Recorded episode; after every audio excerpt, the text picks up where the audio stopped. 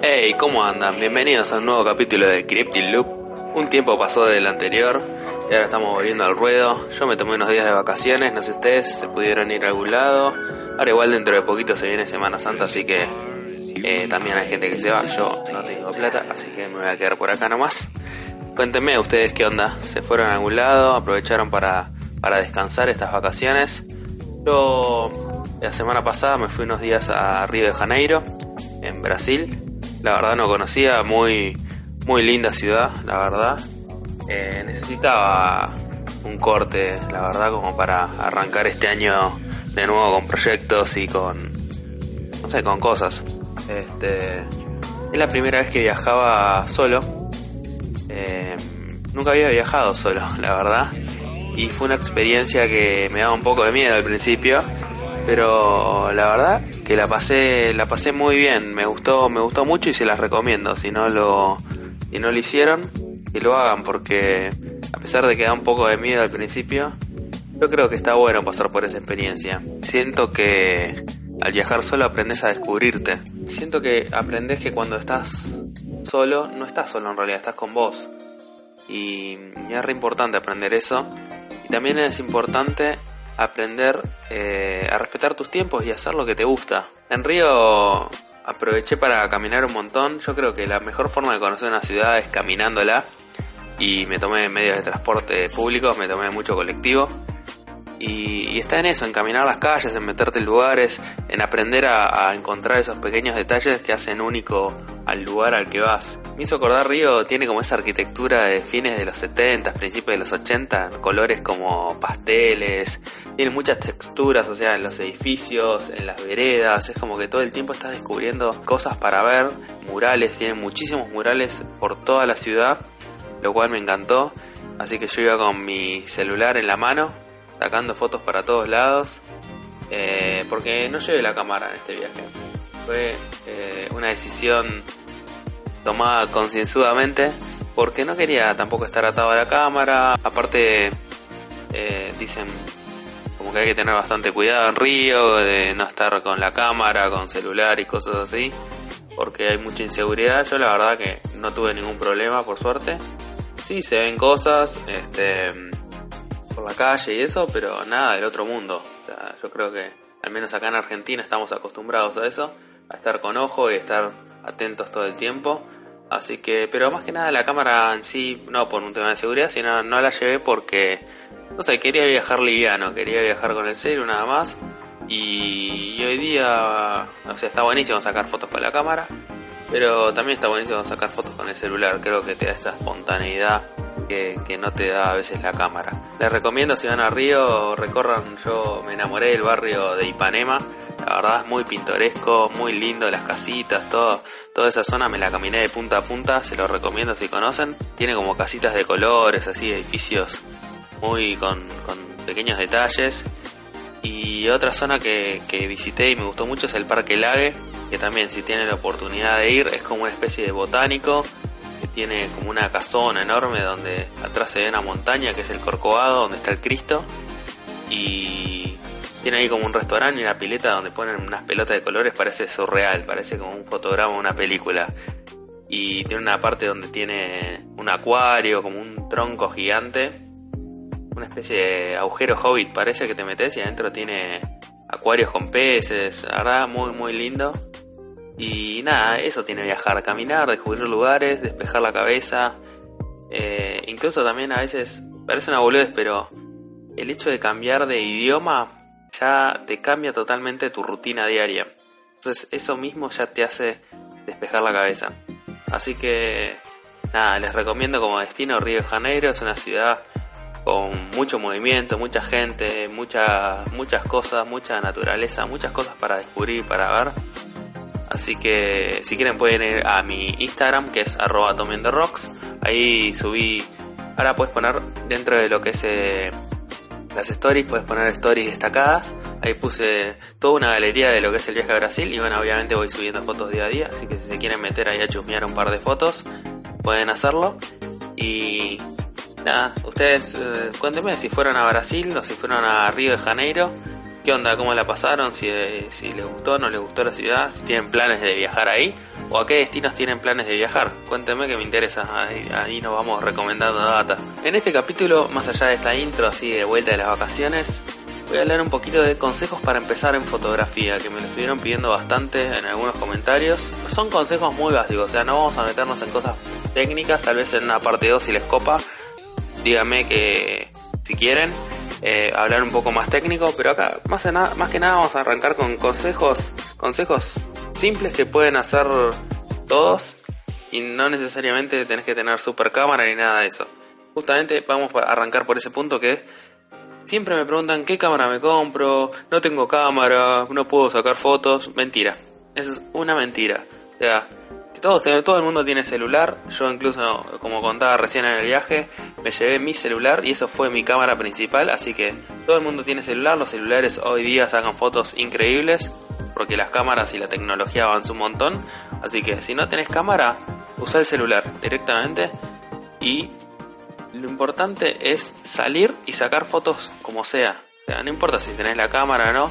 Si estás ahorrando para comprarte una cámara, buenísimo primero y principal que sea reflex si es posible, porque lo importante es que puedas cambiar lentes. La clave de una cámara, más allá del cuerpo, que es el, body, son todos muy similares. A ver, hay algunos que son más pro que otros y tienen más píxeles, más resolución, etcétera. No sé, detalles súper técnicos que no quiero aburrirlos. Pero lo importante de una cámara reflex es justamente los lentes. Entonces siempre te va a venir con un lente de kit que es bastante pedorro pero no importa, está buenísimo para arrancar, para empezar a investigar la cámara, para empezar a sacarte como esas ganas de sacar fotos. Y después, mi recomendación es comprarte un lente 50 milímetros. Es como el lente obligado de cualquier fotógrafo.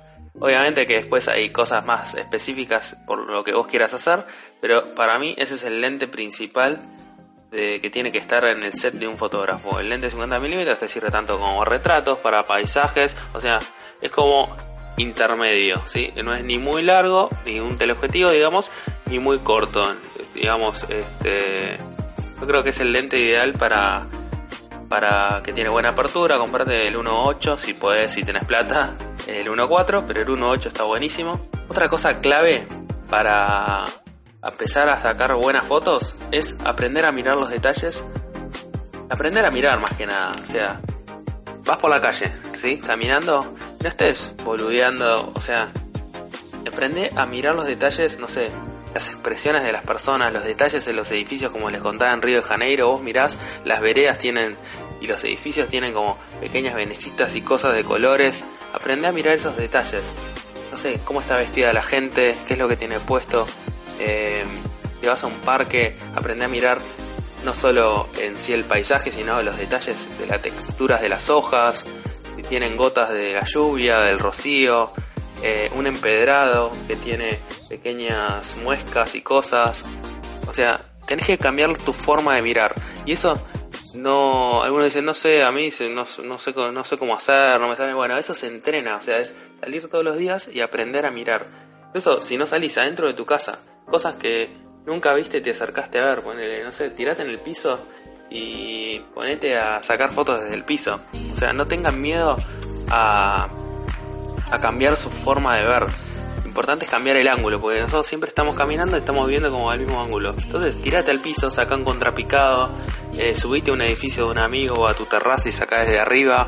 Eh, animate a, jugar con esos ángulos, porque si no siempre vas a sacar las mismas fotos. Si vos siempre estás mirando de la misma manera, nunca vas a cambiar la forma en que se ven tus fotos. También es clave ser curioso, meterse en lugares. Yo, por ejemplo, el día que fui eh, en Río de Janeiro al Pan de Azúcar, obviamente que es un punto de la ciudad, no sé, una vista de águila tenés, ves toda la ciudad, es impresionante.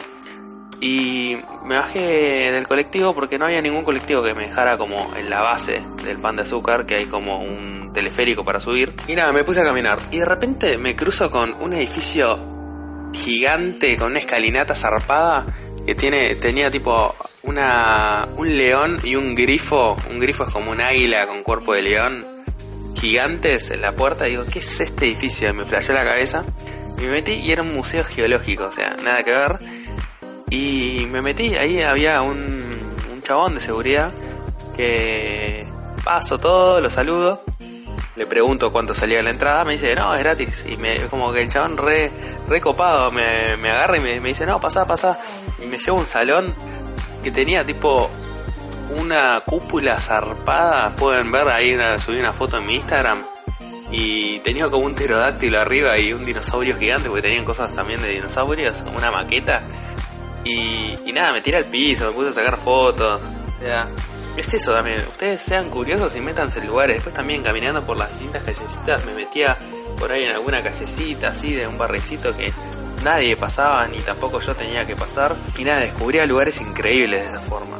Tengan en cuenta ahora que con lo que es fotografía digital no tenemos más rollo. Entonces tenemos la posibilidad de equivocarnos. O sea, tienen la posibilidad de sacar un montón de fotos y borrarlas con un clic Así que no tengan miedo de sacar fotos, o sea, equivocarse, probar cosas nuevas, porque no les cuesta nada. A mí me sirvió muchísimo también buscar en YouTube tutoriales de fotógrafos. Le tiro así nombres para que ustedes investiguen después. No me acuerdo si en algunas recomendaciones los dije o no, pero seguramente si no aparecieron ya van a aparecer en algunas recomendaciones. Primero, Lupe Gelena es una fotógrafa argentina, creo que la recomendé ya.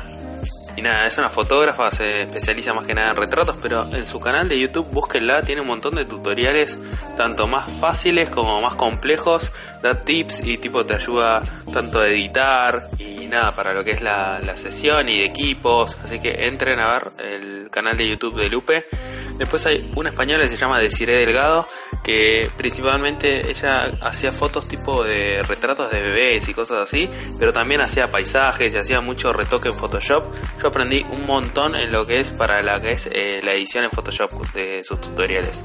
Así que entren que está buenísimo. Y bueno, obviamente ya saben que yo soy fan de este pibe, Peter McKinnon. Ya lo hemos recomendado. Entren al canal de Peter. La verdad es un pibe que los va a motivar para salir a sacar fotos da muchísimos tutoriales que están copados y nada, no sé, es un genio el chabón. Así que yo creo que estos consejos les sirven y les van a poner las pilas para arrancar, ¿sí? Para salir con celular, la cámara, lo que sea y empiezan a sacar fotos.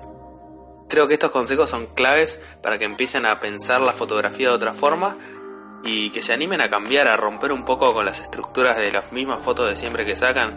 De pongo el plato de comida, le saco la foto así nomás. No, creen también como una historia. Le pones el plato de comida, pones un libro al lado, contá algo, ¿sí? No pongas solamente la foto así y la luz natural. Ah, otro mini tip así rápido y por favor, no saques más fotos con flash. El flash lo apagás para toda la vida la luz natural es la clave de una buena fotografía, ¿sí? Entonces, antes de poner el flash y sacar una foto en un lugar oscuro, no la saques esa foto. Esperá que esté el día soleado o, haya una ventana con buena luz y acerca el plato de comida ahí o el libro o lo que quieras sacarle foto y sacala ahí la foto. ¿sí? El flash lo cancelás. Tipo, queda cancelado de por vida. Bueno, espero más allá de esta cagada de pedos al final, espero que les haya servido estos consejos. Y nada, etiquétenme sus fotos, que quiero verlas. Y pásenme sus Instagram que quiero ver cómo mejoran esas fotos, ¿sí? Con estos consejos. Vamos a hacer una cosa distinta, no a recomendaciones de Tommy, porque todo el tiempo me estoy reinventando, mentira, pero nada, eh, me surgió yo, soy muy fan de Apple, tengo iPhone, uso Mac y todo porque soy diseñador gráfico, así que soy un nerd de Apple, bueno, soy fan de Steve Jobs, Johnny Ivy, etcétera, etcétera. Eh, y nada, hace poco Apple anunció que este 27 de marzo va a hacer una nueva keynote. Son estas conferencias donde ellos presentan nuevas notebooks, iPads, eh, sistema operativo, bla, bla, bla, Por lo general hacen dos por año, una hora a principio de año y otra más a fin de año. Por lo general la de principio de año es más relacionada a lo que es las notebooks, el iPad, el sistema operativo y enfocada mucho a lo que es educación más que nada porque sacan como todo lo que es programas para aplicaciones para lo que es eh, educativo y también iPads o cosas así, notebooks más baratas para, para todo lo que es el sistema educativo. Y la de fin de año siempre es como la más popular, digamos, que saquen en todos los iPhones y esas cosas como más copadas en sí. Vamos a hablar de algunos rumores que hay dando vueltas sobre lo que va a pasar este 27 de marzo. Dicen, bueno, como, como estaba comentando antes, hay rumores de que va a salir un nuevo iPad más barato, un iPad a 260 dólares más o menos, y que está apuntado a este público como chicos o, para las escuelas, para insertar a ese público, digamos, al uso del iPad. Después también hay otro rumor que es eh, que va a ser un nuevo MacBook Air de 13 pulgadas que, nada, como ven, son cosas como siempre más baratas, más chiquitas, todo para que los chicos puedan llegar a la escuela y usarlo en todos lados. Así que dicen también los rumores que va a salir eso. También dicen que va a salir un nuevo Apple Pencil, porque más allá de que el Apple Pencil se usa con el iPad Pro, que es como más para un uso profesional, para dibujantes, para diseñadores, también me parece que lo están queriendo eh, insertar en la parte más educativa para los chicos que tengan el Apple Pencil para poder dibujar en el iPad. Así que creo Dicen los rumores que va a salir un nuevo Apple Pencil. Después dicen que va a salir una nueva actualización del iOS, sería en este caso eh, la versión 11.3, que ojalá mejore algunas, algunos bugs que tiene, poner en el celular, que a veces se tila, anda un poco lento, aunque mejoró bastante, pero como que todavía le falta, como más cosas no tan llamativas, pero que sea como más estable, tal vez estaría bueno. Después hay otros rumores que dicen que van a salir unos nuevos AirPods, que son como los auriculares inalámbricos de Apple, que el estuche que tienen son como una cajita de tic-tac o de hilo dental. Lo que dicen que van a sacar una nueva, un nuevo estuche con lo que es carga por inducción, o sea que vos la apoyas y carga. Ahora tiene como un enchufe tipo USB que lo cargas por ese cable. Eh, dicen esto porque Apple el año pasado presentó como una base es un cargador universal para poner tanto el iPhone como este estuche de los auriculares y el, el Apple Watch y lo puedas cargar por inducción, pero bueno, la cajita no, no tiene esa carga por inducción, así que dicen que es muy probable que salga un nuevo estuche con este tipo de carga y tal vez unos nuevos AirPods, quién sabe. Y después hay unos rumores, pero como que tal vez son más para fin de año, para el año que viene, que dicen que van a salir unos AirPods 2 con un chip nuevo, son estos eh, auriculares inalámbricos, y dicen que esta vez van a tener eh, resistencia al agua. Sería que esperamos adelante, estaría muy, muy bueno porque imagínate, tenés esos auriculares y después, no sé, tirar a nadar y está todo bien. Si no se te pierden, porque son muy chiquititos. Igual yo los probé y se agarran bastante bien al oído, la verdad. Pero bueno, depende del oído. Y después hay dos rumores más, pero también para más adelante, que dicen que van a sacar unos auriculares también inalámbricos, pero cerrados, tipo los Beats, que ya tiene Apple, ya dueña de los Beats, pero esta vez serían inalámbricos y que, van a incluir el mismo chip que tienen los AirPods.